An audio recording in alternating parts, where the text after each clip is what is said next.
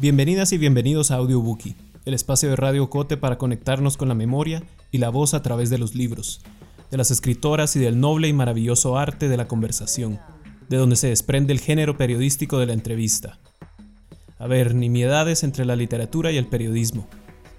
Pero hoy vienen a este episodio precisamente para conmemorar una voz particular de la memoria mesoamericana, este 19 de diciembre se cumplen 40 años del secuestro y desaparición forzada de la poeta, escritora, crítica de arte y feminista Alaide Fopa. En Radio Cote y Audiobookie queremos hacer un especial tributo a su faceta como productora de radio, una faceta menos conocida pero igual de importante para la carrera de esta luminosa poeta guatemalteca. Soy Alejandro García, periodista de Agencia Ocote, y esto es Audiobookie.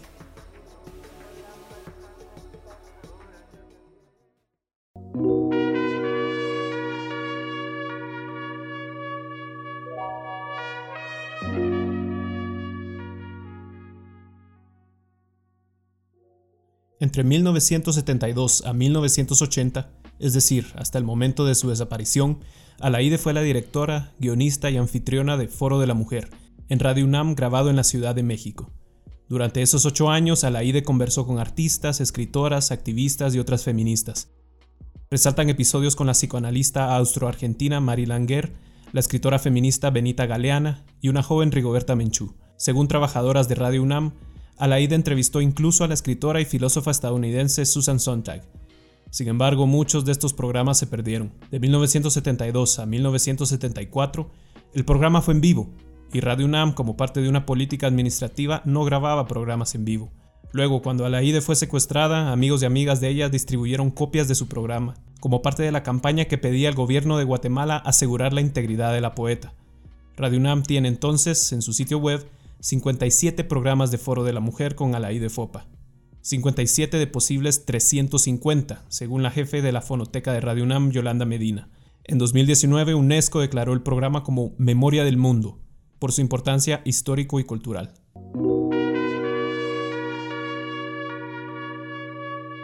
El primer programa disponible y el que presentaremos hoy en Radio Cote es una entrevista con la escritora y periodista mexicana Elena Poniatowska.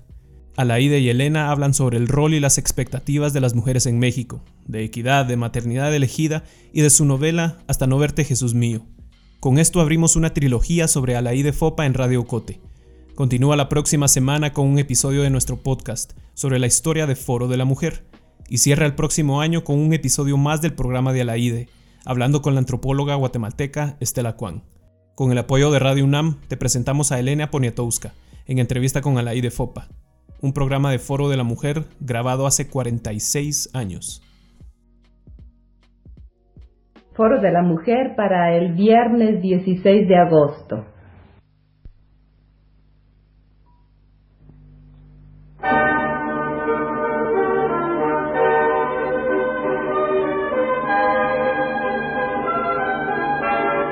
Foro de la Mujer con Alaide Fofa.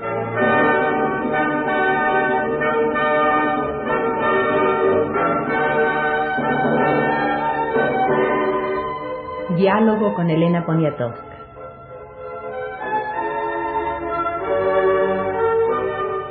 Iniciamos hoy con la presencia de Elena Poniatowska en Radio Universidad, una serie de encuentros con mujeres mexicanas que en forma más o menos directa están interesadas en la emancipación de la mujer y que demuestran con su vida misma haber superado los obstáculos inherentes a su condición femenina. Me referiré después a la obra realizada. Elena Poniatowska no necesita presentación. Su viva participación en el periodismo y en el mundo de la televisión la hacen muy conocida del gran público. Sus célebres entrevistas muchas de ellas reunidas en el libro Palabras Cruzadas, han sido casi siempre reveladoras del personaje entrevistado, pero siempre del ingenio de la entrevistadora. Es un atrevimiento para mí entrar en su propio juego.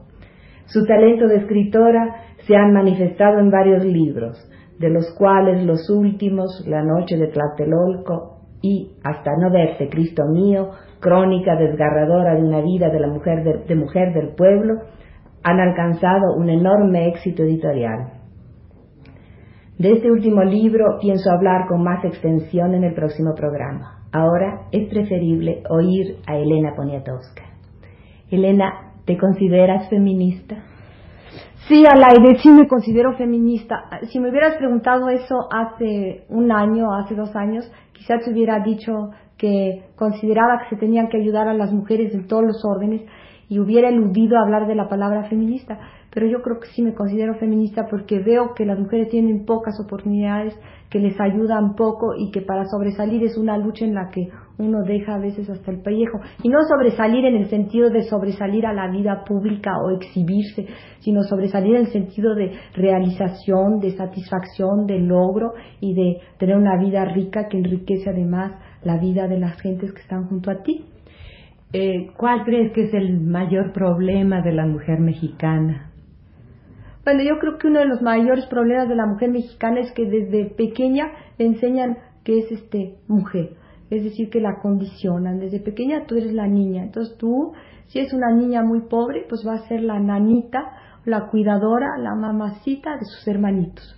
Si es una niña riquita, le harán agujeritos en los oídos, le pondrán unos aretitos, la vestirán de azul o de rosa. Es una muñequita. Y la preparan para el matrimonio. Y la preparan este, para el matrimonio. Mi, mi, mi, mi, abuelito en Francia solía decir que a las mujeres, pero a él no sé si le parecía bien o mal, pero solía decir que a las mujeres las educan para, más o menos para cocots. Y yo creo que a las mujeres las educan, las educan más o menos para gustar al hombre o para decir, mantenida, coco tal vez no es una palabra del todo conocida a los que nos escuchan, pero es una forma de mantenida en una en una legal o ilegal. Sí, e, entonces la mujer lo que va a tener que hacer su gran esfuerzo es lograr encontrar quien la mantenga, pero nunca piensa que sus posibilidades y todo lo que ella puede hacer está dentro de ella misma. Yo creo que para un hombre casarse este, es complementario, no es la meta de su vida, mientras que para una mujer casarse es la meta, el objetivo. La mujer que no se casa es menoscabada, la soltera pues es casi una pestada, lo cual solterona. o la solterona, o la mujer soltera, la mujer que simplemente no se casa, bueno pues para todos, todos le ponen una cara de tristeza espantosa y a todos les parece que ser soltera es, ser, es estar triste y estar mal y no haber logrado nada en esta mugre vida, ¿no? ¿Y cuál crees que sería el camino para que las mujeres sean conscientes de esta situación, porque se suele eh, hablar siempre de los hombres opresores, eh, etcétera, o victimarios, pero también las víctimas son cómplices. Entonces, eh, ¿cuál sería el camino para que las mujeres o la mujer mexicana, ya de que ya hablamos, despertara ante este hecho? Bueno, yo creo que lo importante, en todo, yo soy muy fanática de la educación, yo creo que es muy importante formar una mujer desde pequeña igual que un hombre, ¿no? Sin miedo a que vaya a no ser femenina, que una niña tenga las mismas posibilidades que el, que el niño, que tenga la misma educación, que pueda echar las mismas carreras que echa el niño, que pueda ensuciarse lo mismo que se ensucia el niño, es decir, que no le digan, ay, tú eres una niñita, tráele tus sus pantuflas a tu papá, o tú juega la comidita, ¿por qué? Si la niña quiere también descubrir el mundo, si la niña quiere investigar, si la niña quiere hacer lo mismo que hace el hombre. Entonces darle exactamente las mismas posibilidades y después dárselas en la vida y que el matrimonio, claro, la mujer tiene ese privilegio maravilloso que es tener hijos, pero que no sea esa su finalidad, que tenga los hijos, que se le ayude y que además se crea una sociedad que la proteja, es decir, una sociedad alrededor de ella que no la haga esclava de la maternidad durante los primeros años de su vida y esclava de, su vida marital, ¿no? Y esclava después de, de, toda una serie de cosas que están mal conformadas, ¿no? Sí, claro, yo creo que también que la, educación es muy importante, es decir, la educación de la niña y la educación de todos los que la rodean. Claro. Eh, pasando a un tema que te es muy cercano, eh, quisiera preguntarte si al enfrentarte eh, con la protagonista de Hasta no verte, Cristo mío, sentiste o se te hizo más evidente este hecho que la condición de la mujer más desdichada es siempre más desdichada que la del hombre desdichado. Bueno, este, claro que la mujer de hasta no Jesús mío, que se llama Jesús Apalancares, es una mujer desdichada. Y proviene de un mundo en realidad donde está eh, pura gente que pues, son en realidad puros desgraciados, ¿no? Pura gente que está desgraciada por la vida, es decir, como se puede decir vulgarmente, infelizada por la vida. Pura gente para quien vivir es ya un esfuerzo tan enorme que no queda tiempo para ninguna otra cosa. Ahora, a mí lo que me llamó la atención de esta mujer es sencillamente que tiene una vida interior que, claro, está ligada al espiritismo o a lo que ella llama el espiritualismo, una vida interior que le hace comunicarse con el más allá y que le hace tener una fortaleza enorme, comunicarse con el más allá por medio de visiones y por medio de templos muy pobres que están en las calles de la luna y del sol, cerca del ferrocarril Cintura, cerca del puente Nonoalco. ¿Ella vive todavía? Sí. ¿La, ¿La has seguido viendo sí, Sí, sí, la veo. La veo y la quiero. Pero, pero ella es una mujer muy especial porque ella no tuvo hijos, no es abnegada madrecita mexicana, no se resigna, es una mujer que lucha, es una mujer que dice que antes que la, que la hayan golpeado, ella ya ha dado, es porque ella ya ha dado dos trancazos. Pero recibió muchos golpes en su infancia. Ella recibió muchos golpes en, su infancia, pero lo sabe un poco devolver. Ahora, claro, ella también es una mujer eh, muy distinta a las demás mujeres porque es una mujer que pertenece a la clase más miserable de México, ¿no? Pero que tiene opiniones además sobre la política Sobre todo es eso distinta porque la mayoría de las mujeres pertenecen desgraciadamente, como la mayoría de los hombres, a la clase más menos privilegiada, ¿no? Sí, pero la ¿Cómo? ¿Cómo? No entiendo. Bueno, es decir, que es una excepción eh, en nuestro mundo, pero es decir, hay una enorme mayoría de mujeres eh, silenciosas que pertenecen a, la clase no privilegiada, como de hombres también, ¿no? Ahora, dentro de esa, eh, dentro de esa clase no privilegiada o dentro de esas clases no privilegiadas, la mujer ocupa un, un lugar todavía menos privilegiado. Sí, claro. Bueno, Ahora, ella es excepcional por su temperamento, por su espiritualidad, como tú dices, ¿no? Sí. Y ella, ¿cómo ve la vida de las otras mujeres? Bueno, ella nunca, bueno, ella considera que todas las demás mujeres son unas dejadas, es decir, que se dejan hacer todo lo que quieren por los hombres, que se dejan, este, este, amolar y que ella nunca se va a dejar, ¿no? Y claro, tiene, tiene una idea respecto al amor. Yo creo que ella, para ella el amor no existe. Al menos ella cree que el amor es una elaboración de las radionovelas, porque en su época no había todavía televisión. Es un invento de los cuentos que eso no existe, ¿no? Porque ella en realidad no lo conoció. Tuvo solamente una experiencia física. Sí, pero lo importante de ella no es la experiencia física, en realidad lo importante de ella es esta tremenda y enorme y poderosísima fuerza interior, ¿no? Esta vida interior que es una vida espiritual, pues que a mí me ha impresionado muchísimo y su mundo interior me parece más importante que todas las cosas físicas que le puedan suceder, ¿no? ¿Y ella eh, tiene alguna influencia sobre su mundo, sobre gente que la rodea, sobre mujeres jóvenes? Ah, ¿Tiene algún contacto con lo demás, con los demás o con las demás? No, ella no tiene ningún contacto. Ella es una mujer solitaria. Es una mujer solitaria y en general la gente pobre ejerce poco contacto sobre los demás porque viven dentro de una gran privacidad y una gran prudencia. Es decir, si viven en una vecindad, procura no meterse con la vida de otras gentes en otra vecindad para no tener problemas. Problemas de que si, si agarraron el agua del lavadero, si se agarraron la luz que no les pertenecía, si este, permanecieron con la puerta abierta. Es decir, ella desde uno de sus principios es no andar parándose en las puertas,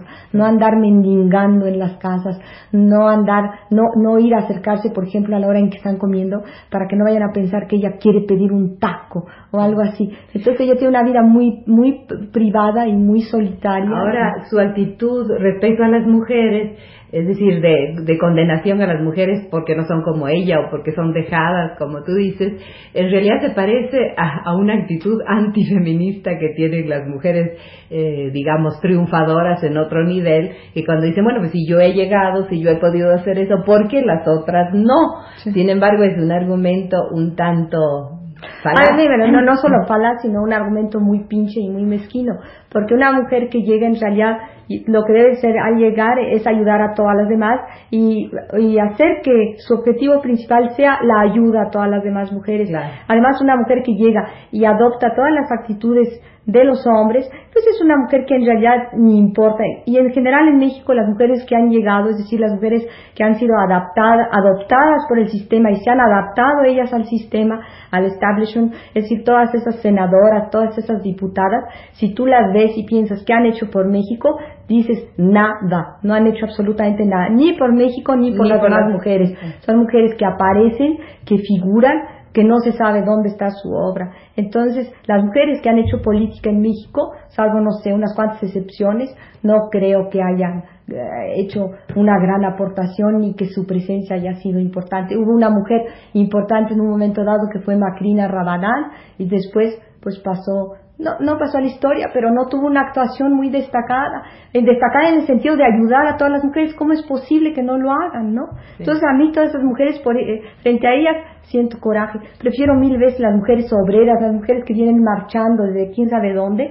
y que vienen aquí a plantear problemas. Prefiero las mujeres que están ahorita encarceladas. Prefiero todo este tipo de mujeres, bueno, que no están encarceladas, que están encarceladas por motivos políticos que todas las mujeres que están en los puestos públicos, así todas redondas como palomas retratándose, llenas de crepé, este, me dan coraje. Ahora, claro, quizá mañana no me den tanto coraje. no, lo, lo que, lo, el hecho es que no, eh, no es implícito, pues, que una mujer que ha logrado una posición en, la vida pública, en, la política o en otros campos, sea solidaria con las mujeres, y eso sí es lamentable. Pues yo creo que eh, en general no son solidarias con las otras mujeres, pero no son solidarias con nada, sino consigo mismas y con su chofer y con su coche y con los, regalos, los regalos que les hacen a fin de año y con su vanidad y con su inmensa estupidez. Porque el poder también es una barrera, es una especie de concha protectora que impide ver todo lo demás y que les impide ver, salvo a sí mismas, les impide ver a todas las demás mujeres y en general a todos los demás hombres. Las mujeres en puestos públicos no son mujeres este, que han logrado gran cosa. Elenita, muchas gracias. Lamentablemente tenemos que cerrar este diálogo que podría no tener fin porque el argumento está lleno de aspectos inexplorados o explorados, pero que dejan mucho que decir. Espero en otra ocasión podamos reanudar la conversación. Muchas gracias, Elena. Muchas gracias al aire.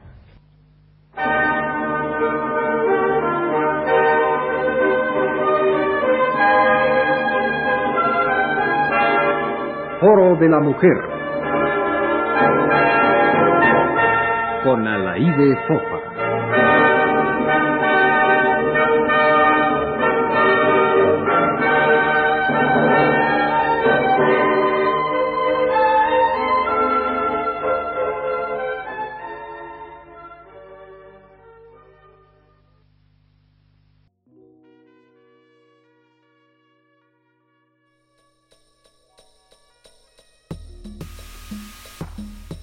Terminamos por ahora, pero vienen muchas más lecturas por escuchar. Audiobookie es producido en Guatemala por el equipo de Agencia Ocote, con el apoyo de Seattle International Foundation y el aporte de fondos operativos de Servicios Ocote, Foundation for a Just Society, el Fondo Centroamericano de Mujeres FCAM y Oak Foundation. Coordinación, Julio Serrano Echeverría. Música original, Juan Carlos Barrios. No olvides seguirnos en las redes sociales. Somos Agencia Ocote y experimenta nuestra página web www.agenciaocote.com para otras historias en otros formatos.